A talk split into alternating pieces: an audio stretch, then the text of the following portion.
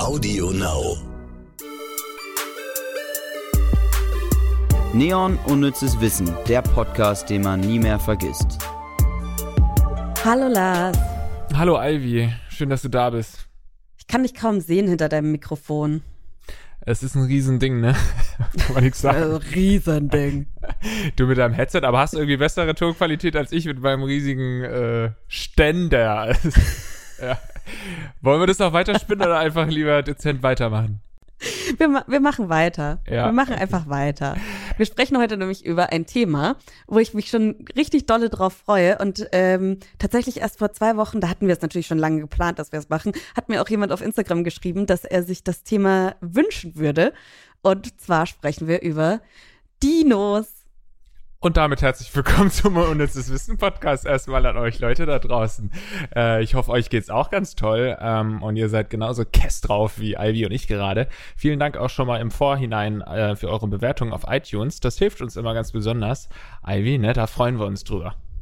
Richtig dolle freuen wir uns da. Fast genauso, wie wir uns tatsächlich auf dieses Thema freuen. Ivy, ich glaube, wir haben das schon mal früher festgestellt, dass wir beide so riesen Dino-Fans sind. Ja, was ist denn dein Lieblingsdino? Ich glaube, das ist die erste Frage, die wir auf jeden Fall klären müssen. Ähm, bei mir ist es schwierig zu sagen, weil ich immer so ein bisschen ein sprunghafter Typ bin. Also ich finde dann mal diesen äh, Triceratops ganz geil.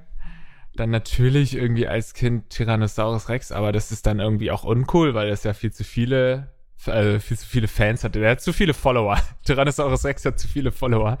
Ähm, Der ist zum Mainstream. ja, hast du denn einen Lieblingssaurier? Also Triceratops finde ich auch ganz toll und ich finde äh, Stegosaurus finde ich auch toll. Ja, Der hat irgendwie so viel.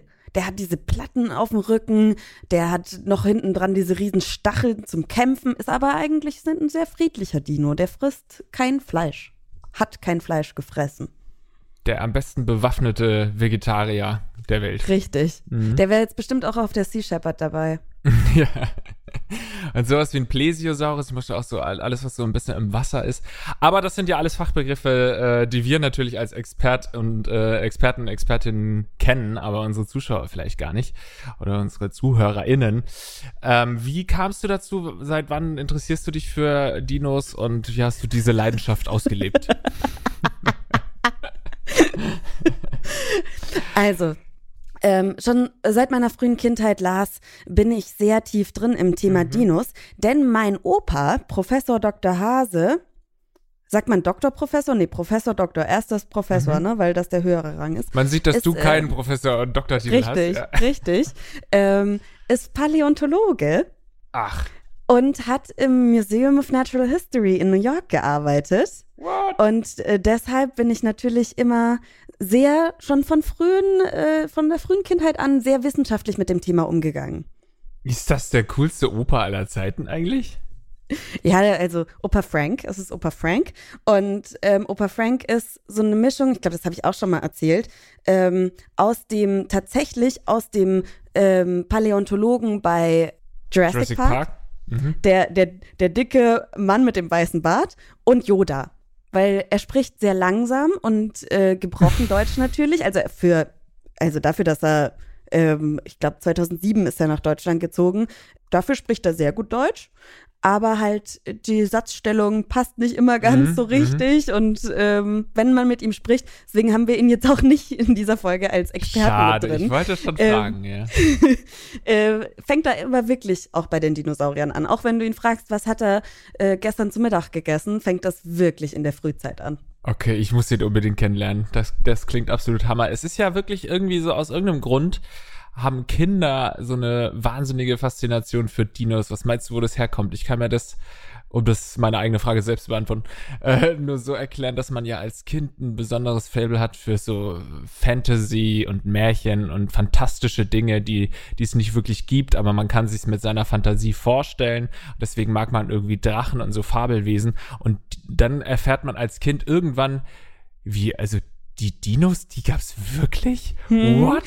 Das erste Mal, dass irgendein Fabelwesen, also so zumindest eins, das danach aussieht, tatsächlich existiert hat und dann hat man irgendwie so das Gefühl, okay, man könnte das auch vielleicht wirklich noch treffen, vielleicht gibt's irgendwo noch Dinos, es gibt ja dann auch noch äh, äh Dinos quasi aus, die aus der Zeit stammen und ähm, und dann findest du vielleicht irgendwie beim Buddeln einen Knochen und dann denkst du irgendwie, geil, das ist bestimmt ein Knochen vom Tyrannosaurus Rex. Nope, das ist wahrscheinlich von Fifi neben, von nebenan, der Hund, der letztes Jahr erschossen wurde nach einer langen Krankheit. Aber man stellt sich einfach vor, dass das ein Dinosaurier ist. Und sowas ist, äh, glaube ich, die große Faszination. Was meinst du? Also ich habe äh, ganz, ganz oft in einem Land vor unserer Zeit äh, geschaut. Das hat auf jeden Fall dazu beigetragen. Ähm, und es gibt halt, ja, ich, ich stimme mit dir überein. Ich glaube, das ist es. Und dann gibt's ja noch diese furchtbaren ähm, Parks, wo dann diese riesigen, lebensechten, aber tatsächlich jetzt laut Stand der Forschung nicht mehr ganz äh, korrekt aussehenden Dino-Figuren rumstehen, äh, wo du dann irgendwie auch so ins Maul krabbeln kannst und sowas. Das ist schon beeindruckend gewesen. Aber Fall. auch so richtig, wenn man das jetzt nochmal sieht, so richtig schlimm trashig. Ja, ja. Und es liegt natürlich auch so an natürlich Filme, Serien, wie du gerade gesagt hast, und dann Merchandise. Und dann hast du ein Dino-Figürchen äh, zu Hause stehen und findest das irgendwie cool. Aber Dinos haben mich auf jeden Fall auch sehr geprägt. So meine Kindheit die, äh, wurden durch Dinos geprägt, weil ich, wenn ich irgendwie mit meinem Bruder was gespielt habe, so rollenspielmäßig, dann ist jeder in irgendwie so ein Dino reingeschlüpft oder nur der eine und man musste abhauen. Ich kann mich noch heute an einen Albtraum erinnern, den ich mit ganz jungen Jahren hatte, weiß ich nicht, zehn oder so. Und normalerweise erinnere erinnere ich mich an wenig aus der Zeit, aber ich kann mich noch an einen Albtraum erinnern, wo mich auch so ein Dino verfolgt hat. Also es ist wirklich wahnsinnig geprägt durch, durch Dinos und hier, keine Ahnung, ähm, hier Wissensbücher, Sachbücher und so zu Dinos mir reingezogen. Man war irgendwie der in der Schule, der die meisten Dinos kannte mit Namen. Jetzt habe ich das natürlich alles wieder vergessen und fühlte mich gerade richtig ertappt, als du mich nach meinem Lieblingsdino gefragt hast. Ähm, deswegen habe ich da irgend so einen Schwachsinn geredet, von wegen, ich bin ein sprunghafter Typ, mir ist einfach keiner eingefallen. Und das ist leider passé. Also man interessiert sich irgendwann nicht mehr so für Dinos und heute wollen wir das nochmal ein bisschen kitzeln. Ja, wo du gerade das mit dem Albtraum sagst, ähm, ich vergesse das selbst immer, aber als Kind hatte ich Schlafparalyse. Weißt du, was das ist? Mm, nee. Also da wachst du quasi auf, also dein, dein Kopf ist ah. wach, aber der Körper reagiert halt noch nicht. Und da habe ich als Kind dann immer, und dann hat man auch ein bisschen so Hallos, weil halt so Traumwelt und echte Welt so ein bisschen zusammenspielt. Und als Kind hatte ich dann so schemenhafte Dinos auf mich zukommen und ich lag da und konnte mich nicht bewegen und es war ganz, ganz, ganz schlimm. Und das ist, das habe ich glaube ich auch meiner Mama nie erzählt. Ich habe ganz, ganz lang noch bei meinen Eltern im Bett geschlafen und vor allem bei ihnen im Bett, wenn ich dann da lag, ich, ich habe es noch so richtig vor Augen, ist das passiert. Ei, ei, ei. Mami, wenn du das hörst, das war ganz schlimm. Aber mir geht's gut. aber mir geht's gut. Und was ich jetzt gerade noch gesehen habe, ähm, das habe ich nämlich die Tage witzigerweise, ohne ähm, so richtig über unsere heutige Folge nachzudenken gesehen. Ähm, man kann im Internet einen XXL lebensgroßen Brachiosaurus kaufen für schlappe 43.100 Euro. Wollen wir zusammenlegen, Ivy? Auf jeden Fall. Also scheiß doch drauf zu sparen, um irgendwann mal so ein, so ein Haus zu besitzen oder so. Ja, ich stelle einfach, ich, ich kaufe ein Grundstück, so einen Schrebergarten und stelle da einfach so einen lebensgroßen Brachiosaurus. Das ist der Langhals für alle Nicht-Dino-Fans da draußen. Hammer, der ist 18 Meter hoch. Geil. Ich dachte, du meintest, man kann im Internet so einen Test machen, welcher Dinosaurier bist du? so ein Charaktertest. Was glaubst du, Ivy, welcher Charakter wärst, äh, welcher Dinosaurier wärst du? Ja, weiß ich nicht. Ich, ich glaube, jedenfalls kein Fleischfresser. Mhm. Ähm, wirklich eher äh, schon in Richtung wahrscheinlich, also ich bin ja auch nicht groß, deswegen wird so ein Langhals nicht. Und ich glaube tatsächlich auch, wenn ich den Stegosaurus ganz toll finde, dass das der auch nicht wird. Vielleicht glaube, dann wirklich so Triceratops. Nee, ich kann das für dich beantworten. Ich sehe ja gerade bei dir, ich weiß nicht, ob du die Frisur extra so gemacht hast oder ob das die Kopfhörer gemacht haben, aber du hast so links und rechts einen Bobbel. Wie nennt man das, Ivy? Space Buns. Space Buns, also so links und rechts Space Buns. Und das hat mich erinnert an, kennst du in Jurassic Park, ich weiß leider nicht, wie der Dino heißt, aber der, der ähm, diesen einen Programmierer tötet mit dem Gift. Weißt du, der so, Ah. so, so die Fächer nach links und rechts macht, Ja. also seine Fächer ausbreitet und dann mit Gift spritzt. Das hat mich gerade durch deine Haare daran erinnert. Ich wollte damit das sagen, dass du eine fieser. Das giftige, ist ja voll der fiese Dino, Lars. dass du eine kleine Giftziege bist. Das wollte ich damit nicht sagen. Mhm, Ich, ja, wär, ja. ich wäre, ich wäre so ein Velociraptor, weißt du, diese, diese flinken, diese rattigen Viecher, die da so durch die Gegend in der Gruppe dann sich auf jemanden stürzen und so total nervig sind und aber auch, oder nee, es gibt auch noch die, diese noch kleineren, auch bei Jurassic Park, ähm, diese ganz kleine, wie so, so kleine Hühner da in Ja. riesen Gruppen auf den Dings zu rennen. Also ihr merkt, wir, unser Wissen bezieht sich ganz oft auf Jurassic Park und irgendwelche andere Filme und Serien, aber wir haben euch natürlich auch ähm, recherchiertes Wissen mitgebracht und das wollen wir doch jetzt einfach mal präsentieren. Schnelle Fakten. Im Creation Museum in Kentucky, in dem Kreationisten für die Schöpfungsgeschichte der Bibel werben, heißt es, dass sich etwa 50 Dinosaurierarten an Bord von Noahs Arche befanden. So schön, wie sie sich alles hinrücken, dass es doch irgendwie vielleicht stimmt. Wie groß war bitte Noahs Ar Arche? Also, Gibt auch kleine Dinos. ja, aber ich halte das für sehr es, realistisch. Es, es gibt ja auch so Kreationisten, die sagen, nee, die Dinos gab's gar nicht, Ja. obwohl man Knochen findet. Also, Ja, Immerhin. ich glaube, das meine ich, da, da, die haben dann darauf reagiert, dass man halt irgendwann doch eindeutige Beweise für Dino-Knochen hatte und dann sagt, ja gut, dann waren die halt auch auf der, auf der Noah, äh, auf der Arche. Meine Güte. Zur Zeit der Dinosaurier drehte sich die Erde etwas schneller als heute. Ein Tag dauerte vor 70 Millionen Jahren deshalb nur 23 Stunden und 30 Minuten. ja, habe ich nichts zu dem hinzuzufügen. Ist mir eigentlich scheißegal, was du gerade gesagt hast, Lars. Vorfahren unserer Küchenschaben lebten schon vor den Dinosauriern auf der Erde. Ja, das sagt man ja immer, dass so ein paar Viecher einfach nicht tot zu kriegen sind und alles überleben und äh, Atomkriege und so weiter. Die Menschen werden nicht dazu gehören. Die waren natürlich aber ein bisschen größer, also ähm, wäre auch noch mal mein Horror. Noch größer als die ähm, übliche Küchenschabe. Ja, also ich, ich sehe hier gerade ein Bild. Ähm, die moderne Küchenschabe ist ja ungefähr so fünf bis zehn Zentimeter, kann die ja sein. Und ähm, die Urzeit-Küchenschabe, die war auf jeden Fall so dreimal so groß. Boah. Das so wie wäre so was. eine Handteller, so äh, Hand mit Finger, so groß mindestens. Okay. Und damals gab es auch schon Küchen oder wieso hieß die da schon Küchenschabe? Sag mal, Ivy. Ja, du, die Dinos, ich, ich meine, klar, es gab Vegetarier und Fleischfresser und ähm, Ja. da, da gab es natürlich auch schon so, so coole vegane Blogs. Kann ich gut nachvollziehen, ja. Das wäre was für Dr. Mark Benecke gewesen, der ja auch schon mal bei uns ein Interviewgast war. Der äh, war auch wiederum bei uns bei Rocket Beans mal äh, zu Gast im Bällebad und da hatte der auch so eine große Schabe mit dabei, die ich dann auf, auf der Hand hatte. Ähm, war ein riesen, war ein riesen Fest und er war ganz verliebt in dieses Lebewesen und hätte sich wahrscheinlich so eine urzeitliche Schabe auch gewünscht. So, kommen wir mal zu den Basics. Das Wort Dinosaurier stammt vom Altgriechischen ab und bedeutet übersetzt etwa Schreckensechse. Es setzt sich aus den Worten Deinos, schrecklich gewaltig, und Sauros, Eidechse zusammen. Den Begriff prägte der britische Anatom Richard Owen im 19. Jahrhundert. Guck mal, das wusste ich noch nicht. Das, das kommt wieder so ein bisschen mit deinem Drachen, deiner Drachentheorie und so zusammen, weil, ey, stell dir das mal Stimmt. vor, du bist da irgendwie auf einer Ausgrabung, willst eigentlich so Mumien oder äh, Schätze finden als sehr früher Archäologe und dann findest du einfach riesige Knochen. Da denkst du erstmal, das ist ein Drache, oder? Ja, auf jeden Fall. Sie hatten doch recht und so. Wir haben sie immer ausgelacht mit ihren Fabeln und jetzt hatten sie doch recht. Ja, ist schon krass. Wie ist es bei deinem Opa? Der hat ja wahrscheinlich den ersten Dinosaurierfund auch gemacht. Ja, ja. Der, der hat auch immer ganz, ganz viele Sachen dann abgemalt. Also ich, wer, bei uns zu Hause hängt ähm, ein, ein Bild von Archaeopteryx, das ist dieser Oh, mhm. frühe Vogel. Und äh, davon hat er auch eine Zeichnung gemacht, die ist ganz toll, die hängt bei uns zu Hause. Hat er Als er sie gezeichnet? gefunden hat, ne? Ja, ja, Mhm, er hat, er hat den auch gefunden, ähm, weil mein Opa ist sehr alt. Völliger Quatsch natürlich alles. mein, Opa ist 20 Millionen Jahre alt. Richtig. Okay, Lars, du hast den, den Fakt des Tages, würde ich sagen.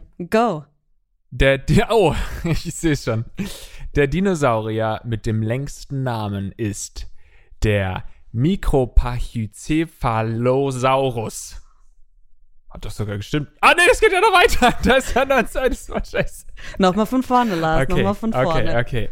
Ist der Micropachycephalosaurus hongtuianensis. Sehr gut. Hongtuianensis. Wäre richtig Und? gewesen. Was Der Gattungsname das? bedeutet zu Deutsch kleine Dickschädelechse. Von Mikros klein, Pachys dick, Kephale Kopf und Saurus Echse. Ich hoffe, ihr konntet euch diesen Fakt merken und wenn ihr auf der nä- nächsten WG-Party, dafür ist ja eigentlich der Podcast da, dass ihr auf einer WG-Party glänzen könnt, die ja sowieso nicht mehr stattfinden. Also weiß ich Ja, nicht, wieso der Zoom, Podcast im, überhaupt noch in der, existiert. im Zoom-Meeting, Lars. Im Okay, nächsten ja. Zoom-Meeting. Im nächsten Zoom-Meeting bitte einwandfrei und ohne Fehler äh, aufsagen, diesen Spruch. Der 10 Meter lange Aerosteon riocolarensis Aerosteon riocola ich krieg's nicht hin. Aerosteon riocoloradensis besaß eine Art eingebauter Klimaanlage. Er verfügte wohl über keine Schweißdrüsen und zur Kühlung des Körpers diente offenbar ein Netz von Luftkanälen, das unter der Echsenhaut verlief. Crazy. Crazy. Freuen wir uns im Sommer auch wieder drauf. So kleine Luftkanäle unter der Haut, das wäre nicht schlecht. Das Skelett eines Apatosauriers, das soll doch reicht. Eines Apatosauriers im American Museum of National Natural History in New York trug über 80 Jahre lang den Schädel einer anderen Dinoart. Erst in den 90ern wurde der Fehler korrigiert. Vielleicht hat den Fehler ja mein Opa korrigiert. Who knows? Oder Muss gemacht. Ich ihn mal fragen. Oder gemacht. Dinos lebten deutlich länger auf der Erde als Menschen. Dinosaurier lebten rund 170 Millionen Jahre auf der Erde. Den Menschen, also den Homo sapiens, gibt es dagegen erst seit etwa 300.000 Jahren. Das kann man sich immer so gar nicht vorstellen, weil wenn man so im Kopf denkt, denkt man auch, die Dinos haben alle gleichzeitig gelebt. Aber ähm, ein Tyrannosaurus Rex hat niemals einen Stegosaurus gesehen, weil die einfach Millionen Jahre auseinander gelebt haben. Was auch interessant ist an dem Fakt, ist einfach, wie wichtig man sich manchmal nimmt als so Menschen. Ne? Also wir sind so diese Spezies hier auf der Erde, ein intelligentes Wesen und wir können unsere Häuser bauen, ja, aber halt noch nicht so lang.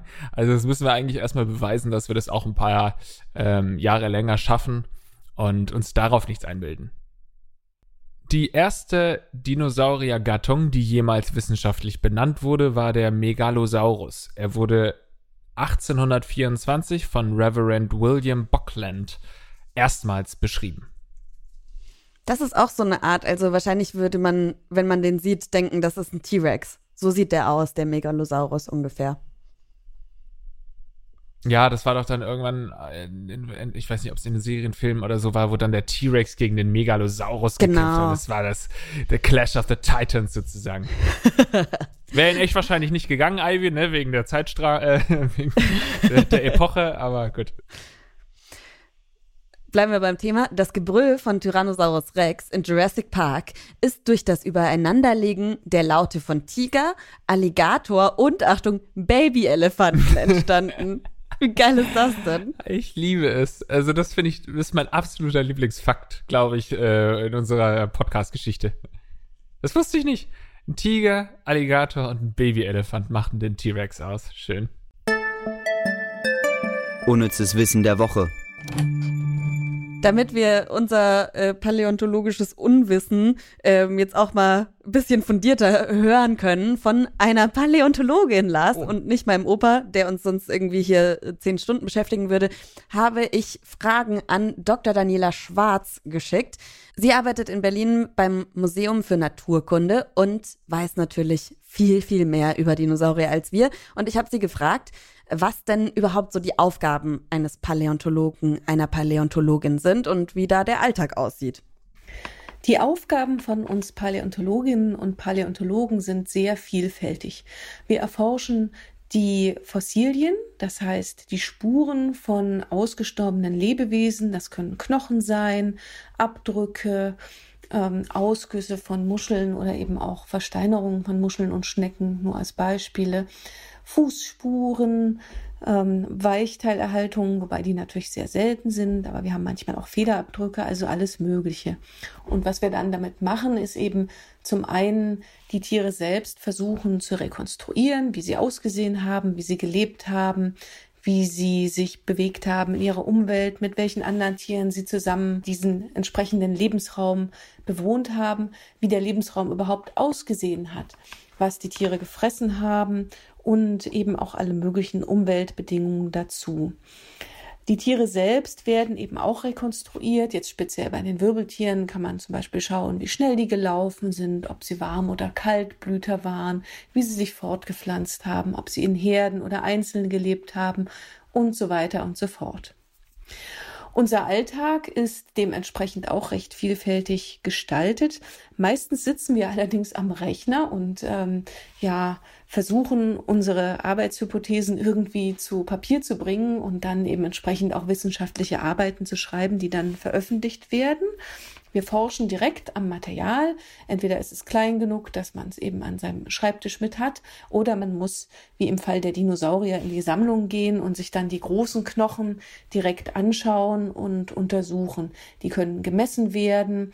Man kann auch nach Rauigkeiten oder entsprechenden Strukturen auf den Knochen schauen. Man kann sie versuchen, in dreidimensionaler Qualität zu erfassen und äh, mittlerweile haben wir natürlich immer mehr moderne Untersuchungsmethoden, bei denen man den Computer oder bestimmte Computertechniken mitnutzen kann. Es können auch invasive Verfahren sein, wo man eben ganz kleine Pröbchen nimmt und dann die Isotopenzusammensetzung des Knochenmaterials oder der Zähne untersucht.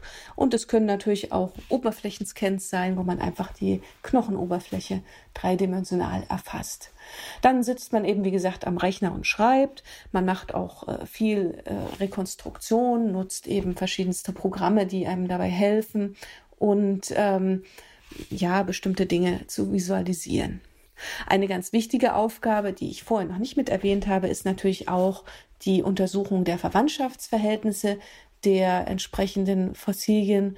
Dafür gibt es mittlerweile auch Computerprogramme, die eben Merkmale erfassen können, wenn sie eingegeben werden und dann entsprechend zusammenrechnen, wie die größte Merkmalsübereinstimmung bei den Tierchen ist.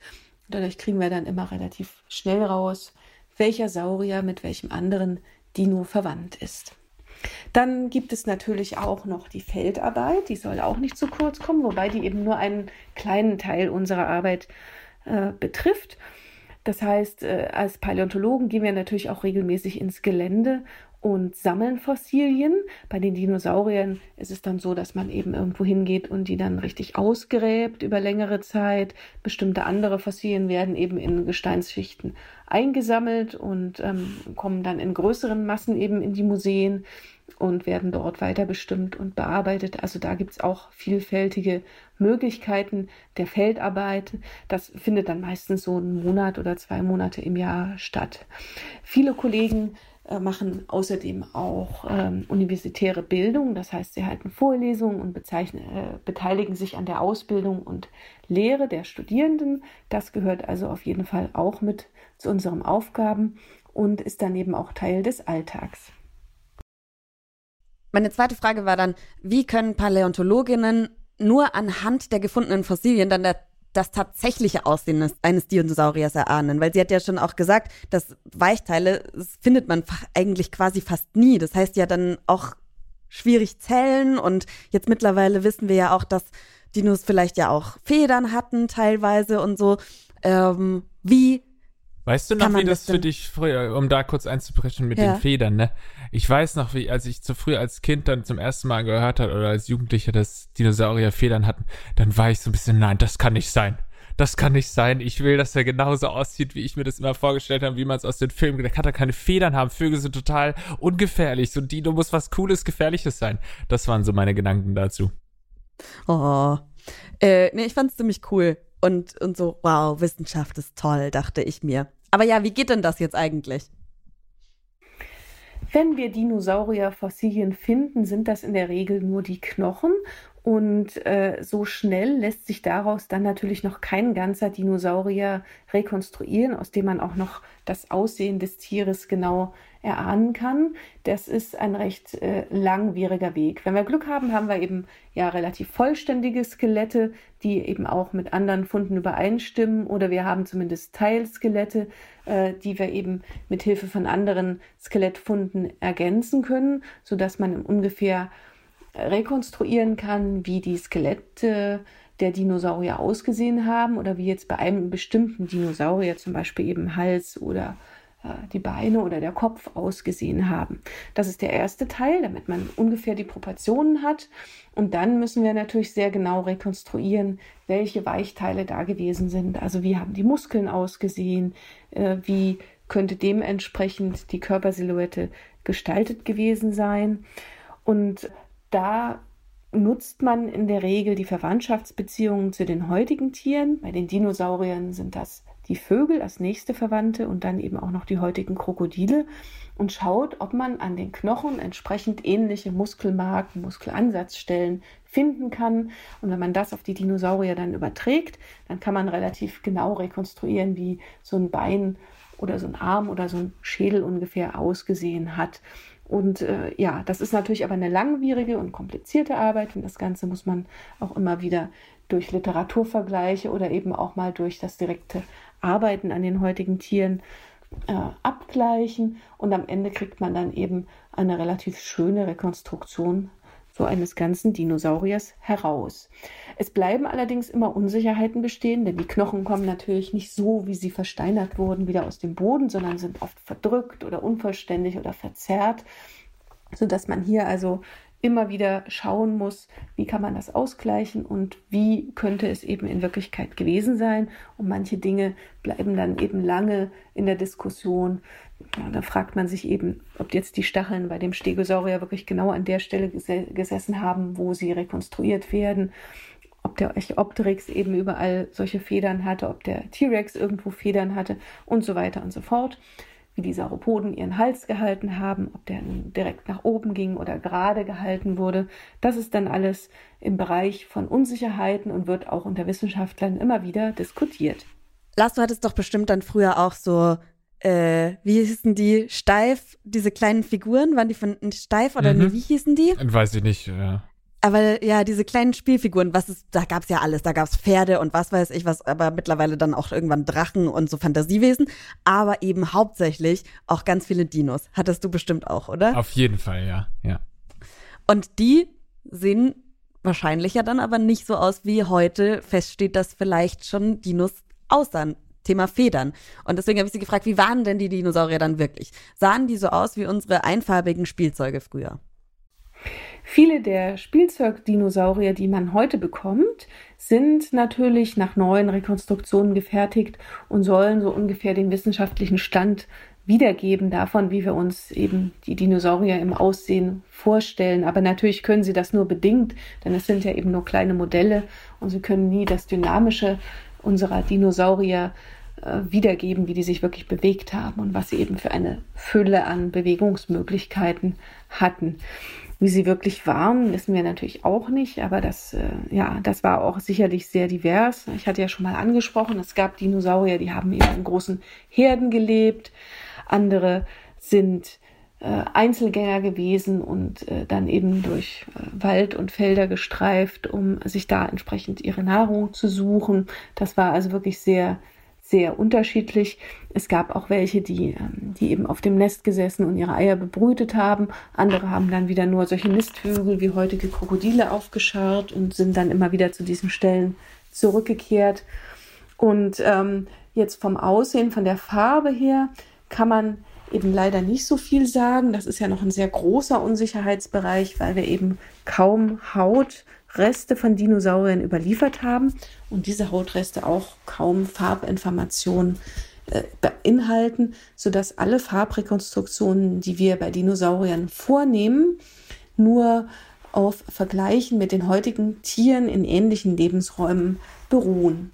Das heißt, wir stellen uns die Dinosaurier vor, dass sie eben jetzt nicht unbedingt nur einfarbig waren, sondern eben natürlich auch eine bestimmte Musterung und ähm, bestimmte Farb Nuancen aufgewiesen haben, aufgrund dessen, wo sie gelebt haben und natürlich auch, welche Ökologie sie hatten, ob es Raubsaurier waren oder Pflanzenfresser, die sich gegebenenfalls dann auch eher unauffällig machen wollten oder tarnen wollten und sich dann eben von ihrer Farbe her dem Buschwerk oder der Savanne angleichen wollten oder eben bestimmte Lichtflecken im Dschungel äh, widerspiegeln wollten, so wie wir das bei heutigen Tieren auch sehen. Das heißt, wir nehmen also schon an, dass es da entsprechend natürlich eine Musterung gab und auch ein gewisses Farbspektrum bei Dinosauriern vorhanden war. Aber wie es jetzt wirklich genau war und welche Farbtöne das waren, das wissen wir leider nicht. Auch ein bisschen ärgerlich. Ja. Dass wir das nicht wissen. Ich will es schon eigentlich wissen. Ja. Meine nächste Frage war, was man von Dinosaurierknochen über die Zukunft lernen kann. Die Frage ist natürlich sehr schwierig zu beantworten. Ich persönlich empfinde immer große Ehrfurcht, wenn ich durchs Museum gehe und diese großen Dinoskelette so vor mir sehe. Und dann denke ich immer, wie, wie gewaltig die waren und was, ähm, was die Natur so an gewaltigen Dingen hervorbringen kann und wie schnell es dann geht, dass diese Vielfalt und diese tolle Lebenswelt eben zerstört ist. Ja, damals war es ja so, die Dinosaurier hatten ja über sehr lange Zeit existiert, waren dann natürlich gegen Ende durch die stark veränderten Umweltbedingungen auch sehr stark ausgedünnt. Aber am Ende hat eben ein Meteoriteneinschlag zusammen mit verschiedenen anderen Umweltereignissen wie eben ja, exzessiven Vulkanausbrüchen gereicht, um diese ganze Lebewelt eben zu zerstören. Das hat natürlich auch dazu geführt, dass sich was Neues entwickelt hat, aber es ging eben doch im geologischen Zeitraum recht schnell.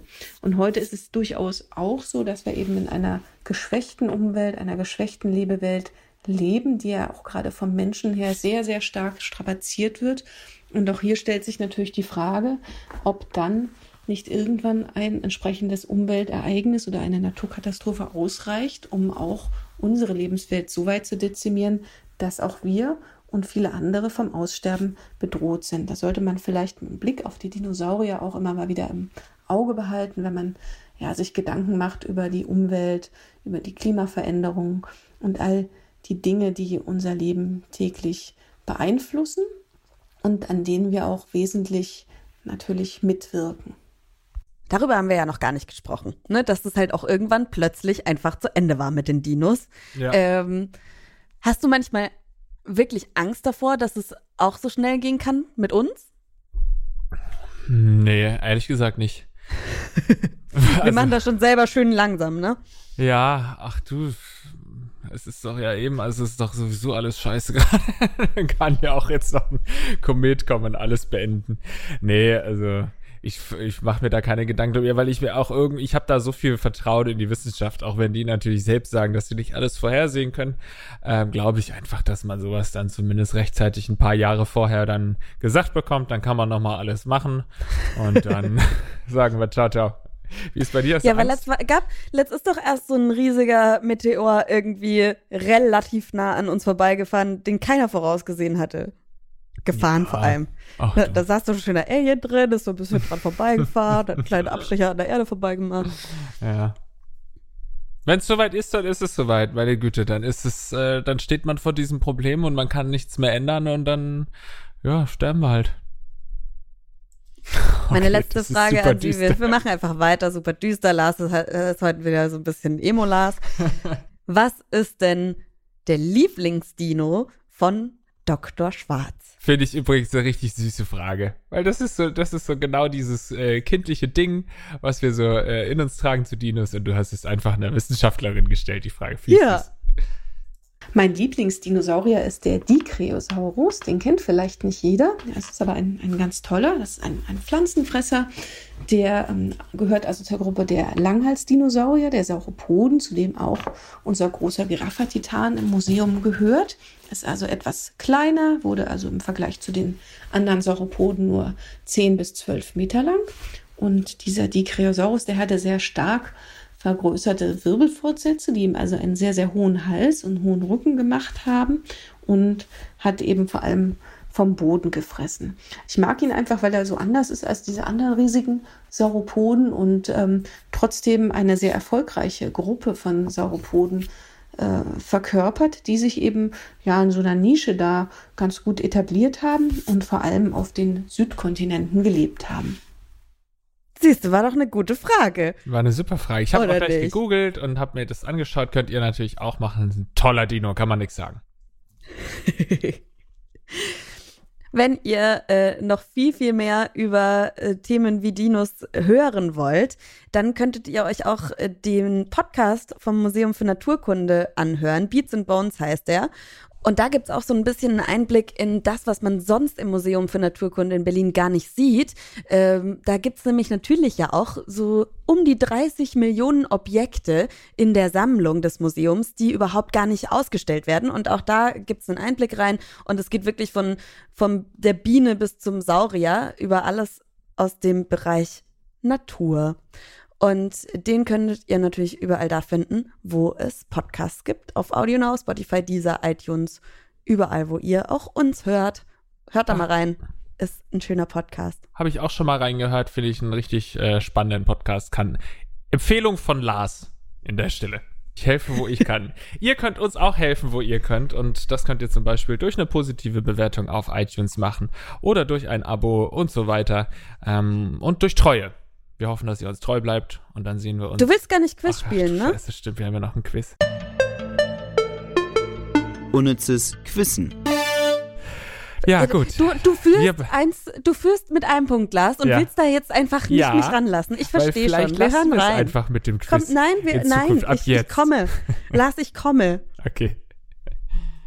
Was versteht man unter den Bone Wars? A. Hierbei handelt es sich um einen persönlichen und wissenschaftlichen Disput aus dem 19. Jahrhundert zwischen zwei Saurierforschern, bei dem die jeweiligen Grabungsstätten sabotiert und Funde zerstört wurden. B. Es handelt sich um einen Kommentkampf zwischen zwei Dylasotosauren. Dabei brachen sich die beiden Rivalen selber ihre Zehenknochen und drückten dann die abgebrochenen Knochenenden durch ihre Haut nach außen und kämpften sich damit. Oder C. Die Bone Wars waren feindliche Auseinandersetzungen aus der Steinzeit. Neandertaler sowie der Homo sapiens nutzten gefundene Dinosaurierknochen und bekämpften damit rivalisierende Stämme und Fressfeinde. Okay, Lars, ich bin mir ziemlich sicher, dass, also mein Ge- Bauchgefühl sagt mir eine klare Antwort. Ja? Ja. Okay. ja, dann Drei, zwei, eins. C. A. Also, ich denke mal, so sowas wie Bone Wars, diesen Namen würde man jetzt keinem, ähm, keiner archäologischen Erkenntnis wie dem Kampf von Dinosauriern, die sich irgendwie Knochen brechen, um die durch ihre Haut drücken. Ich glaube, da hat Phil uns ein bisschen, will er einfach nur ein bisschen mit Dinosaurier-Fachbegriffen um sich werfen. Wer weiß, ob es diesen Dino überhaupt gibt, von dem er da spricht. Ähm, und ich glaube nicht, dass Steinzeitmenschen Dinosaurier-Knochen gefunden haben und sich bekämpft haben, Lars. Also, Mm, die haben, also, die, wenn, das ist ja so ineffektiv, sich mit äh, Knochen zu prügeln. Die haben da schon Pfeilspitzen. naja, aus Stein aus geschlagen, Was wurden die Lars. Pfeilspitzen denn gemacht? Äh, ja, aus. Stein. Ähm, ja, ich Aus bin mir auch ganz unsicher, muss ich dir ganz klar sagen. Das A äh, habe ich auch erst gedacht, dann dachte ich, ich, ich will das nicht wählen, weil ich hoffe, dass das nicht passiert ist. Ich hoffe einfach, dass sich zwei Wissenschaftler nicht derart kindisch äh, verhalten haben und sich gegenseitig die Hey, find kaputt die- gemacht haben. Ich finde das mega geil, die Vorstellung. Dass Weißt die, du, wie wenig die sich dann Funde so es gibt und die machen haben. das noch kaputt oder was? Ja, aber fände ich, fänd ich witzig. Könnte man auch mal verfilmen, bestimmt. Das stimmt Vielleicht wiederum. gibt's ja auch schon einen Film dazu, wer Ja. weiß. Hören wir in die Antwort rein? Ja, Und die richtige Antwort lautet Antwort A. Als Bone Wars, zu Deutsch Knochenkriege, wurde die Auseinandersetzung bezeichnet, die sich die beiden amerikanischen Saurierforscher Othniel Charles March und Edward Drinker Cope im 19. Jahrhundert lieferten. Eine Demütigung wegen eines peinlichen Fehlers machte aus den einstigen Freunden Feinde. Jeder der beiden Paläontologen versuchte mit hinterhältigen Methoden, den anderen auf dem Gebiet auszustechen und griff dabei auf Bestechung, Diebstahl und die Zerstörung von Funden durch Grabungshelfer zurück. Die Fehde der beiden Männer ist auch als der große Dinosaurierrausch bekannt, da die beiden glaubten, 142 neue Dinosaurierarten entdeckt zu haben. Heutige Forscher erkennen davon aber nur 32 an. was für Arschlöcher, ey. Kindische Buben, ey. Trotzdem Glückwunsch, Ivy, natürlich. Danke, ich habe aufgeholt. Also tatsächlich hat mir Phil auch ein bisschen Druck gemacht. Der, Ja? der war enttäuscht von mir, dass ich hinten liege. Hm, na gut, und wer macht mir jetzt Druck, dass ich wieder nach vorne komme?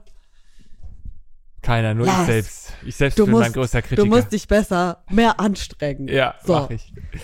Okay. Fand ich eine gute Frage. Ja, fand ich auch schön. Toll gemacht. Gut, wollen wir uns einfach nächste Woche wieder hören, Ivy? Machen wir. Dann bis dann, Ich ne? freue mich drauf. Ich mich auch. Ciao. Ciao, Kakao.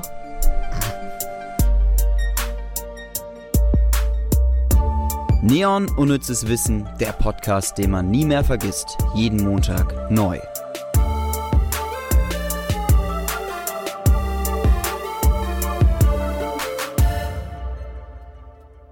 Und zum Schluss haben wir noch einen Podcast-Tipp für euch und da lasse ich doch am besten einfach mal die Kollegen selbst zu Wort kommen.